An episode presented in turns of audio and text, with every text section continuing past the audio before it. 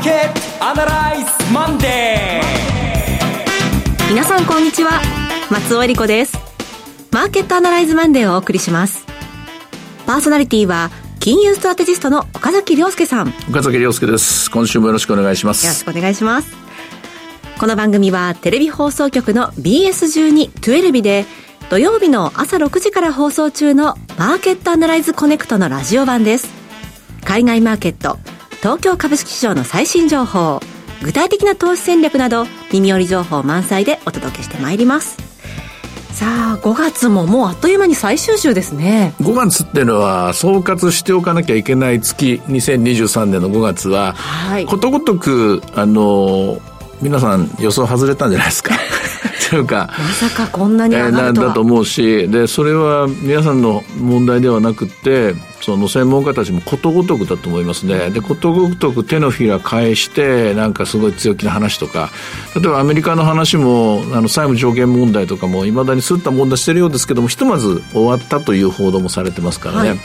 でもっと言うと FRB の利上げはもう終わったと思ったらやっぱりまだもう一回あるのかみたいな感じでそういういろんなものがひっくり返りひっくり返りしてるんだけどもだけど今日終わってみればアメリカの株もで日本の株は特にめちゃくちゃ強いっていうわけですね、うん、ここを冷静に科学的に科学的にですよ、はい、科学的にあの昔こうだったとかあの時と一緒だみたいなことになりがちなんですけどもそれはそれで一つのサンプルが1個見つかった2個見つかったっていうだけのことなんであのそのあたり冷静に考えなきゃいけないななんてことを思いながら今週の戦略を立てていこうと思います。長くなりました、はい。えー、日経平均ですけれども高いところで3万1560円というところがが9時8分にありました。えー、岡崎さん、金がね、3万1500円ぐらいが一つ折り返しのめどかなというふうにおっしゃってましたけれども、はい、それも6月のね、S q までまだ少し余裕があります。そこが問題です。ええー、戦略はもう十分決まってるんですけども、はい、戦術が難しいんですよ。うん、戦略と戦術はやっぱ違うんで、はい、このあたりのところ、えー、後ほど、えー、ポイントをうん、そうですね。かいつまんでってますか、大事なところを皆さんに伝えたいと思います。はい。それでは番組を進めていきましょう。この番組は株365の豊トラスティ証券の提供でお送りします。今週のストラテジー。このコーナーでは今週の展望についてお話しいただきます。はい。まあ、先ほど戦略と戦術は違うということを言いましたけども、戦略っていうのは計画であって、作戦であって、はい、え例えば1年間のプランであって、中期見通しであって、え中長期の考え方であってと。例えば野球で言えば、あの、キャンプを張ってとか、ドラフトをしてとか、選手をトレードしたりとか、こういうのは全部戦略です。で、この、このピッチャーとこのピッチャーをエースで先発で、これはリリーフでとか、こういうの全部戦略です。しかし戦術っていうのは、試合が始まったのも戦術なんですよ。うん、試合が始まったのは、例えばどこで選手を交代するとか、どこでスクイズかけるとか、はい、えー、サッカーで言えばもうほとんど戦術が決まっていて、まあ戦術が勝負であって、えそれこそ戦術っていうのは、えー、この相場の世界で言えばタイミング、うん、いつ買うんだ、いつ売るんだ、これも戦術です。で、もともと、例えば今年の計画を立てる、計画っていうとみんな、皆さんどっちかっていうと今年は株、株で100万儲けようとか、そういう、これは買わざんよってやつなんで、はい、そうじゃなくて戦略っていうのは、今年はもう少し株のウェイトを増やしていこうとか、今年はもう少し日本株を増やしていこうとか、今年は例えばアメリカの債券に投資してみようとか、こういうのを考えるのが戦略で、じゃあそれいつ買うんだ、どこで買うんだ、何をという、こういうタイミング、それから、え選ぶこと、選択というやつですね。これが戦術なんですね。はい、で、まあ、今回の場合、え今年2023年っていうのは、日本っていうのは長い目で見れば、おあの大きな遠いか、遠いとこから、俯瞰で見ればデフレからの脱却というのがテーマで、それで中央銀行の日銀の総裁が変わって金融緩和をしていくということが決まって、これで二つでも戦略は大体 OK なんですよ。で、アメリカはアメリカで利上げが続いていつ止まるか、で、景気後退になるのかならないのか。もうこれでも大体戦略決まりなんですよ、これで。はい。あとは戦術なわけですよ。はい、戦術というのは、じゃあ日本株は買いなんだな、うん、いつ買いなんだ。アメリカ株も、じゃあ景気後退が来なければ、あるいは来たら、えー、その後金融緩和があれば買いなんだなって、だいたいこれ見えてんだけども、そのカードをどの時点で切るか、で、で、カードを1枚切った時に2枚目、3枚目どうするのかというところで、ちょっと今、日本株投資というのは世界中が慌ててる。特にプロが慌ててるってわけですね。それもスピードが速かったために。で、いろいろ言いましたけども、もう戦略的には決まってるので、あと戦術だけなので、戦術っていうのは日本株をどんな風に、何を買っていくかだけですから、買いのタイミングを測るだけです。で、ラジオを聞いてくださってる方は、おそらく早め早めに対応できたので、まあ、とりあえず、3分の1ぐらいは、あるいは人によっては半分ぐらい変えてんじゃないかと思うので、全然焦る必要ないです。うん、一番いけないのは売ってることなんですよ、はい。あの、売りという戦略を取ってたら、これも年初から間違ってるんで、それは戦略の間違いなんで、戦略をひっくり返すのはこれ痛みを伴うと。でも戦略の間違いっていうのは、例えば3ヶ月やって目が出なかったらやっぱり戦略間違ってる可能性がありますし、6ヶ月だって間違ってたらこれもやめた方がいいわけなんで、1年間戦略間違えてるっていうのは、これはもう例えば野球の監督では監督交代ですから、それぐらいの目で見てももう時間で測っていくしかないと。で、いろいろ言いましたけども、偉そうなことを言ったようですが、今週に関して言うと、その戦術の世界です。はい、で、まだまだもう少し上はあると思います。あると思うんですけども、戦術的には今週は自重すべきところです。まあ、スピードが速かったことと何よりも、S q 来週なんですよ。ええ、来週が S q っていうことは、来週にかけて、これ2個1と言いますか、2週間で1週間の戦略、戦術を考えるべきだろうと思うんですね。で、ポイントは来週の金曜日にかけてもう一回大きな、ショートスクイズが起きるだろうと、この考え方は間違ってないんないと思うんですけども、だとすれば、それは今週に、えー、動く、仕掛けるものではない。うん、今週やるべきことは、はい、あの、逆流を止めると言いますかね、あの、あの、こういうオプションの S q っていうのは踏み上げの後ですね、急落っていうのは、割と起こりがちなんですよ。あそうですか、うん。急落して、急上昇して急落するっていうのは、例えばアベノミクス第一相場の時がそうだったし、で、それからもっと言うと、えー、最初の3万円相場の21年の2月切りとか、2度目の3万円相場の21年の9月切りっていうのも、3万円タッチしてその後逆流現象が起きるんですよね。で、今回、えー、ここまで来た3万円を、とりあえずもう3万円終わることはしばらくないと思います。これはなぜかっていうと、3万円のプットオプションが十分買われて、3万円のコールを踏んだ人は、え、ちゃんと、えー、開けたままにしてるっていう言い方をするんですけども、あの、踏んだって踏む前は、コールの買いから入るんだけども、コールが買えなくなってくると先物買っちゃうんですね。で、先物買っちゃった後に3万円のプットを買わなかったら、空いたままになってるんで、これ逆流しちゃうんですよ。で、この逆流はもう3万円はないと思います。3万円より下はないと思います。で、今週は3万1000円の逆流がないようにしとかなきゃいけないんで、うん、とりあえず、あの、今日見てみると、ボラティリティ21まで上がってますから、3万1000円のプット多分出来高多いと思うんですよね。3万1000円のプットを買ってるはずなんで、えー、踏み上がった人が。で、これを、蓋をしとくとですね、まあ、要するにガンマのカバー、ガンマのヘッジ、難しいことばっかり言ってますね。ガンマのヘッジ。押して、3万1000円のプットが買われたら3万1000円以下にはならないですよ。ならない。この状態を作っといて、次の3万2000円、3万2500円を仕掛けに行くというのが、えー、大きな戦略であり、戦術はここだと思いますね。うんえー、一気に話しましたけど、何が言いたいかちょっと確認をしていいですか、はい、あの、先ほどね、ちょっと、こう、急落する時もあるっていうお話ありました。うん、それは S q を経てからということ ?S q を経あの経てからのケースが多いです。で、はい、特に、急落をするケースっていうのは、あの、先物だけ買った裸の先物の買いだけの形になっているときに急落します。うん、だけど、先物、えー、こう今、順番にいくとコールオプションを売ってる人が踏まれるんですね。はい、コールオプションを売ってる人が踏まれるんですが、踏まれるときにあまりにスピードが速いから、うん、例えば3万円のコールを売ってた人が3万円のコールを買い戻そうと思ってももう値段が遠いとこ行っちゃってると。えー、で、流動性もない。しょうがないので3万円のコール売ってる人は先物を買うわけなんですね。この先物を買ってるんだけども、これ今度相場が3万円を切ってきたら、これ逆流して、この買った先物を売らなきゃいけなくなっちゃうんですよ。うんあの、3万円のコールの売り物、あの、っていうか残ったままになってますからね。で、えー、で、えー、形はどう変わっていくかというとですね、あの、この3万円のコールを売ってた人が、今度は3万円のプットを買えば、はい、完全にヘッジしたことなんですよ。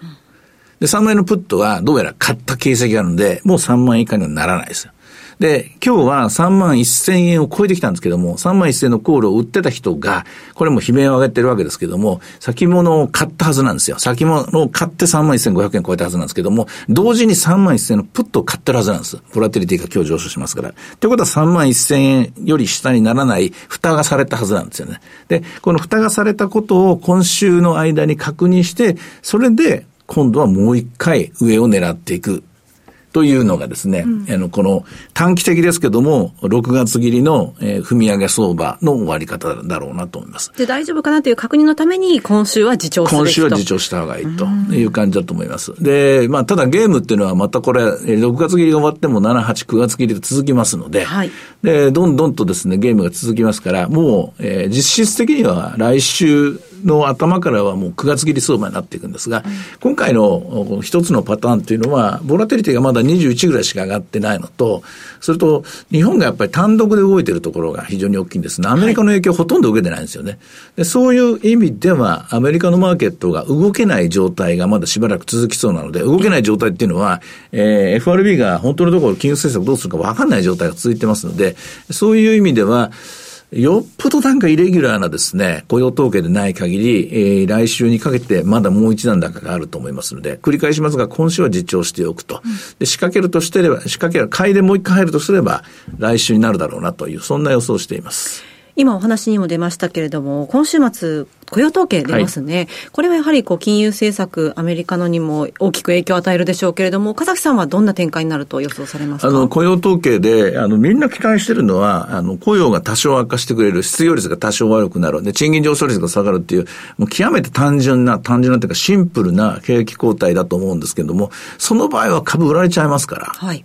あの、株っていうのは確かに金利が上昇するのは怖いとか、金利が上がるとやられてしまう。これも去年の教訓なんだけども、しかし、金利が上がることよりも怖いのは、景気が悪くなることの方がもっと怖いんですよ。薄く軽くですね、20万人ぐらいから、えー、18万人ぐらいまでの範囲で雇用が減ってるときは、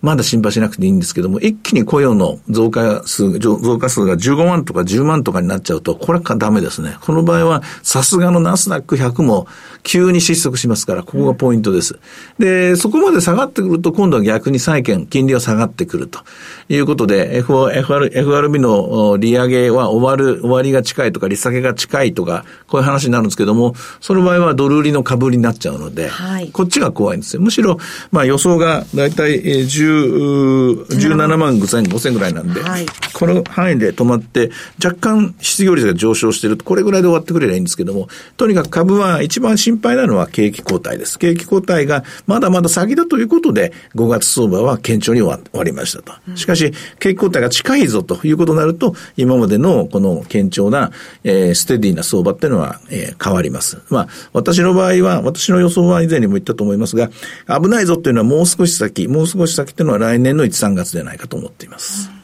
またその金融政策とも関連してきますけれども、ドル円ですね、140円46銭から47銭、11時半現在なんですけれども、それについては今週、そして来週、いかがでしょう？あの、今、ドル、あドル円って為替っていうのはいろんな要素で決まるんですね。はい、一つは金利ですね。金利差とかですね。まあ、貿易収支で決まる時代もありました。だけど今のこれだけ急激に日本株が1割ぐらい動くと、その日本株のヘッジ付き日本株っていう投資家が世界でいっぱい持ってるんですよ。ヘッジ付き日本株っていうのは、例えば日本株を100億買いました。100億買うと同時に100億の円売りをしましたっていう形になってるんですね。で、100億買った日本株が1割上がりました。した。110億円の価値になりました。110億円の価値になりましたけれども、ヘッジ売り、為替のヘッジは100億しかしてません。うん、ということは、もう10億上がった分だけ追加の円ヘッジ売りをしなきゃいけない。この円ヘッジ売りっていうのは、10億円の円売りドル買いになるわけですよ。ほう。だから、金利が動かないときに、金利が動けば金利とミックスして、はい、えー、金利が、まあ、今回の場合金利も一緒に上昇しましたから、金利は上昇するわ、日本株は上がるわということで、金利が上昇分でドル買い、それから日本株が1割も上がることで、1割分の円売りって、この2つ来てるので140円なんです。はい。これが今週、来週も続くようであれば、141円も42円もあり得ます。ちょっとどういう展開になってるか、来週ね、雇用統計も出てきて。雇用統計が鍵ですけども、ひとまず日本株についてはまだもう少し上昇余地がありそうですから、はい、そういう意味では、この点に関してはドル円に関してはもう少し上昇余地がありそうです。で、ここで日本銀行が全くなしの粒で、積む手で何も動きませんっていうことになると、ちょっと上田さん最初から消極的じゃないですかっていう、そういう印象を持たれる可能性はありますね。どんな手を打ってくるのか、うん、そちらにも注目していきたいと思いますが、さて、では今日の株365の動きはいかがでしょうか？はい、今日は、えー、高値がやっぱり頭のスタートのとこですね、562円から始まって一気に700円まで踏み上がった形ですけども、現在は343円。で、300円が安値です。えー、繰り返しますが、今週はこの3万1000円で蓋ができるか、下方向ですね、逆流を止める形になるかどうか、これを見てからの展開が来週になると思います。はい。いろいろ展望していただきました。BS12-12 で土曜日の朝6時から放送しているマーケットアナライズコネクトもぜひご覧ください。また、Facebook でも随時分析レポートします。以上、今週のストラテジーでした。ではここでお知らせです。株365の豊かトラスティ証券から岡崎良介さんがご登壇される YouTube から飛び出しての全国無料少人数制セミナーをご案内します。まずは6月17日土曜日札幌で開催。岡崎良介、池水雄一の投資戦略セミナー in 札幌です。11時半会場、お昼の12時開演です。講師はこの番組でおなじみ岡崎良介さん、貴金属スペシャリスト池水雄一さん、そして大橋弘子さんです。日本貴金属マーケット協会代表理事の池水さんをお迎えして、世界経済、金融のこれからと貴金属マーケットについて討論。そして、岡崎さんが今後のマーケットを徹底分析。2023年の投資戦略、Q&A も合わせて、およそ2時間半、たっぷりとわかりやすく解説します。入場は無料です。定員は50名で、応募多数の場合は抽選となります。なお、今回のセミナー受講もこれまで豊かトラスティ証券のセミナーに参加されたことがない方を優先させていただきます。会場は札幌駅からすぐ近く TKP 札幌カンファレンスセンターカンファレンスルーム 6B です。そしてもう一つセミナーのご紹介です。6月24日土曜日、京都で開催。豊かトラスティ証券資産運用セミナー in 京都です。12時半会場、午後1時開演です。講師はこちらも岡崎良介さん。そして商品アナリストの小菅勤さん。進行は大橋弘子さんです。小菅さんが金、プラチナ、原油などコモディティ相場を展望。そして岡崎さんが株式相場の短期から中期見通しを1時間を超えてたっぷりとわかりやすく解説します。こちらもすでにおなじみの Q&A タイムもございます。入場無料、定員は80名です。こちらのセミナー受講も、これまで豊かトラスティ証券のセミナーに参加されたことがない方を優先させていただきます。まだお席に余裕がございます。会場は、京都駅から徒歩2分、京都タワーホテル上の TKP ガーデンシティ京都タワーホテル2階桜です。札幌、京都セミナーとも、お申し込み、お問い合わせは、豊かトラスティ証券、お客様サポートデスク、フリーコール0120-365-281 0120-365-281までお願いします。受付時間は土日祝日を除く午前9時から午後7時までです。締め切りは札幌セミナーは6月15日木曜日の正午。京都セミナーは6月22日木曜日の正午です。応募状況によっては締め切りを前倒しする場合がございます。さあ、岡崎さん、札幌、京都、楽しみですね。あの、優先するだけなので、はい、私のところにもメール来てるんですけども、行ったことあるんだけど、行かせてよという人もいらっしゃると思うんですけど、あの、ぜひ、あの、豊かトラスティの方と相談してみてください。はい、多分、あの、熱意が伝わると思いますので、はい、特に京都は、あの、80名まで枠広げてますので、ひょっとしたらもうちょっと多いかもしれませんけど、うん、あの、行きたいっていう方は、あの、あの、ぜひ、ぜひぜひご連絡をお待ちしております。はい。6月17日が札幌、そして6月24日が京都です。え貴重な機会です。お近くにお住まいの皆さん、ぜひ振るってご応募ください。なお、ご案内したセミナーでは、紹介する商品などの勧誘を行うことがあります。あらかじめご了承ください。以上、株365の豊かトラスティー証券からセミナーの情報でした。フォロワーアナライ今週のこのコーナーでは、福眼経済塾のエミン・ユルマズさんにお話を伺っていきます。エミンさんよろしくお願いします。よろしくお願いします。よろしくお願いします。さあ、エミンさん、今のマーケット5月いろいろありました。どんなところに関心を持たれていますか？まあ、2つありますよね、大きいのは、まず日本株が非あの非常に強いということとですね、えー、特に日経平均でもう一つはやっぱりドル円の動きがかなり急すぎるんですね、はい、この2つがメインポイント、メインフォーカスになりますけれども、うん、まあ、いずれに関しても、あまあ、私はちょっと行き過ぎてるんじゃないかなと、短期的にね。はい。日本株に関しては私はあのみんなが知っているように中長期ではあのものすごく強気な見方をしていて、えー、まだまだその長期トレンドの初動だと思うんですけどただ短期ではね相当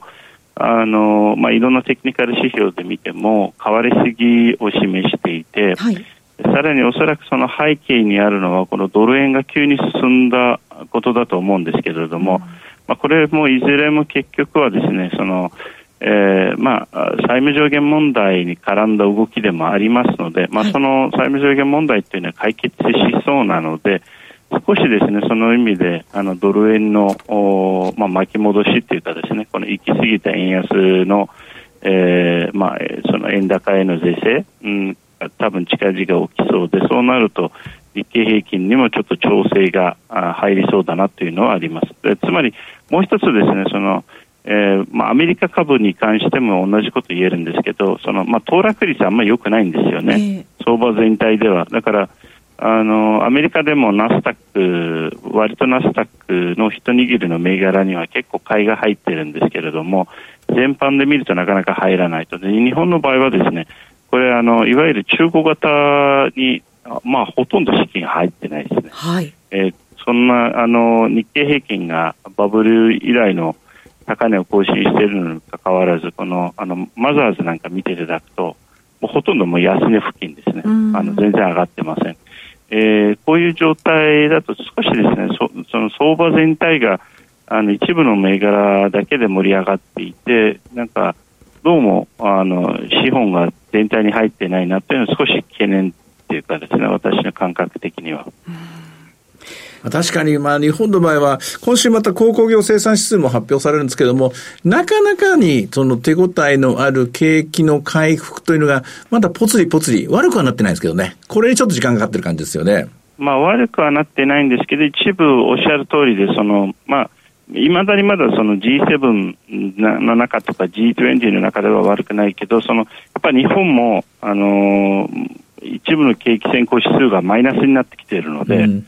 少しその辺は懸念はしてます。ただ一方でね、あの中国がちょっと良くなってきてるから、うん、最近特に、特に製造業関連の指数は、もしかしたら中国、あの、まあ、あの週先週末、新しいコロナ、また新しい波が出てるみたいな話もあったけども、中国はもし、あのそのコロナ気にしないで、あのこう解禁を続ければ、その中国経済の回復は、多分日本にもあのポジティブな影響が出てくるのかなという気はしますけれども、はいえー、まさかちょっとよくはなっている中国はね、で日本は一方でちょっと悪くなってきてます。はい。エミさんありがとうございました。ありがとうございます。また来月もよろしくお願いします。よろしくお願いします。中国の動き確かにねそこも気になるところですねトルコの話聞き忘れちゃった そうでした大統領がまたエルドアンということになりましたけれどもね、はいさて、マーケットアナライズマンデーはそろそろお別れの時間です。ここまでのお話は、岡崎亮介と松尾恵理子でお送りしました。それでは今日はこの辺で失礼いたします。さようなら。この番組は、株三六五の豊かトラスティ証券の提供でお送りしました。